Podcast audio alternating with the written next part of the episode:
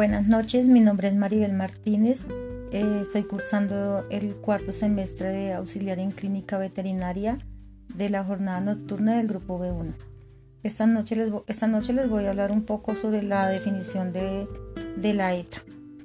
Eh, en la Organización Mundial de la Salud define la ETA como enfermedad de tipo infeccioso o tóxico que es causada o que se cree que es causada por el consumo de alimentos o agua contaminada. De ellos vamos a dar cinco ejemplos. Eh, están las infecciones transmitidas por alimento, que son la salmonella, el virus de la hepatitis A, la triquinella spiralis y por intoxicación causada por alimentos está la toxina botulínica, está la enterotoxina de, de. Eh, también vamos a establecer un cuadro con cinco diferencias que existen entre las diferentes etas. Eh, están las enfermedades y el agente causante. La hepatitis A, el agente causante es el virus de la hepatitis A. Modo de contaminación, eh, se contamina por materia fecal humana, directa o a través del agua. Los síntomas principales es la fiebre, debilidad y náuseas. Pues por los alimentos en los que, por los que se contaminan es por los mariscos crudos, mal cocinados, emparedados, ensaladas y pues otras cositas más. Eh, la gastroenteritis viral que está el agente causante que es el calicivirus.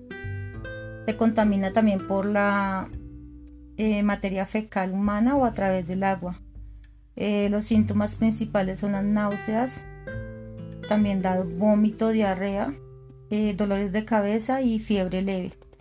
Igualmente por alimentos como mariscos cruzados o mal cocinados, emparedados y ensaladas está la enfermedad de la gastroenteritis viral, que el agente causante es el rotavirus.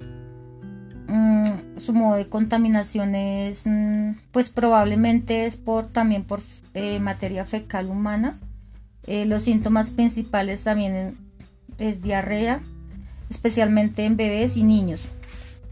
Eh, por alimentos crudos o mal manejo de los alimentos está la enfermedad del reovirus, que el agente causante es el rotavirus.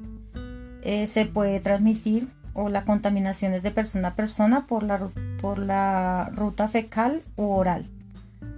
Mm, la convivencia con animales con malos hábitos higiénicos. Eh, los síntomas principales son la diarrea, deshidratación, em, más que todo para los infantes menores de 3 años. Y también se, es por alimentos como frutas o utensilios y juguetes. Está la salmonela, que su agente causante es la bacteria de salmonela. El modo de contaminación, contacto con heces de animales o humanos infectados. Em, alimentación, ingesta de huevos y derivados crudos como la mayonesa, el queso. Los síntomas son dolor abdominal, diarrea, escalofrío, fiebre, náuseas, vómito y malestar. Eh, también vamos a hablar sobre los mecanismos de prevención que existen para evitar este tipo de afecciones.